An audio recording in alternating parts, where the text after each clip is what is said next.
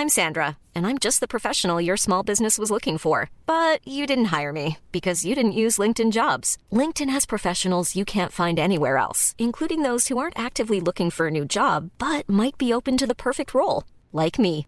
In a given month, over 70% of LinkedIn users don't visit other leading job sites. So if you're not looking on LinkedIn, you'll miss out on great candidates like Sandra. Start hiring professionals like a professional. Post your free job on linkedin.com/people today. Vox Polony.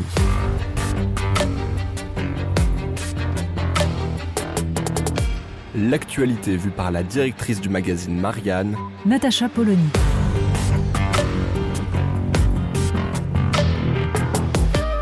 Vox Polony. En matière de communication politique, l'offensive tous azimuts du président de la République, du New York Times à l'opinion, en passant par Challenge et le plateau de TF1, a des airs de reconquête de diversion. Comment ça, les Français sont mécontents? Pas au courant. Adressez-vous à la Première ministre, hein, ce sont ses dossiers. À l'Élysée, on est sur du long terme, de la prospective, on change la vie. Bon, soyons justes, Emmanuel Macron n'a pas seulement décidé de cajoler les Français en leur promettant la chasse aux ultra-riches. Les annonces de ces derniers jours autour de la réindustrialisation ou du lycée professionnel sont tout sauf anecdotiques. Et la lutte contre la fraude fiscale annoncée par Gabriel Attal à grand renfort de formules toutes faites sur la préservation de la cohésion sociale est bien un combat non seulement juste, mais nécessaire.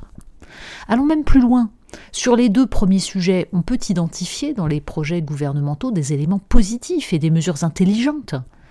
Marianne alerte depuis suffisamment longtemps sur la bombe à fragmentation que constitue la désindustrialisation en matière de dépendance, d'appauvrissement du pays, de déséquilibre entre les territoires, de perte de compétences et de savoir-faire, pour ne pas se réjouir qu'on ait enfin le droit de mettre en avant quelques mesures de bon sens.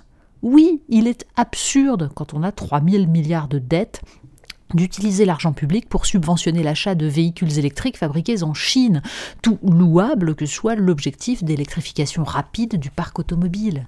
Oui, il faut gagner en efficacité dans l'implantation de sites de production quand les délais français sont 4 fois, 5 fois supérieurs à ce qu'ils sont ailleurs pour le moindre projet d'usine ou d'activité commerciale.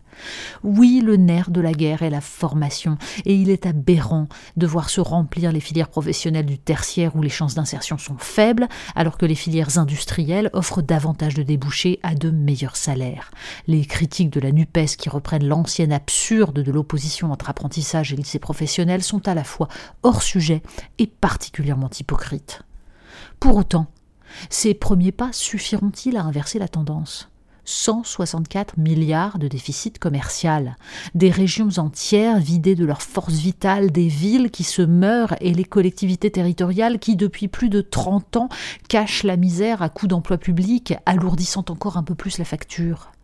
Et cette désertification qui nourrit la métropolisation, elle-même à l'origine d'une crise du logement dont la première conséquence est la baisse tragique du pouvoir d'achat des classes moyennes. Pour enrayer le cercle vicieux, il faut bien sûr une prise de conscience et les mesures avancées par Emmanuel Macron contiennent un infime début de microscopique commencement de protectionnisme, même si l'on se garde d'employer le mot.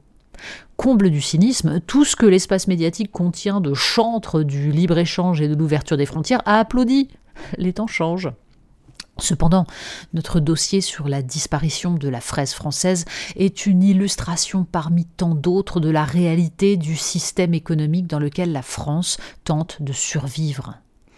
Au sein même de l'Union européenne, les supposés partenaires se taillent des croupières à coups de dumping social ou fiscal, et le poids de la grande distribution fait depuis des années pencher la balance au détriment des producteurs, dans le sens officiellement des consommateurs, en fait des quatre grandes centrales d'achat dont les propriétaires sont parmi les plus grosses fortunes de France.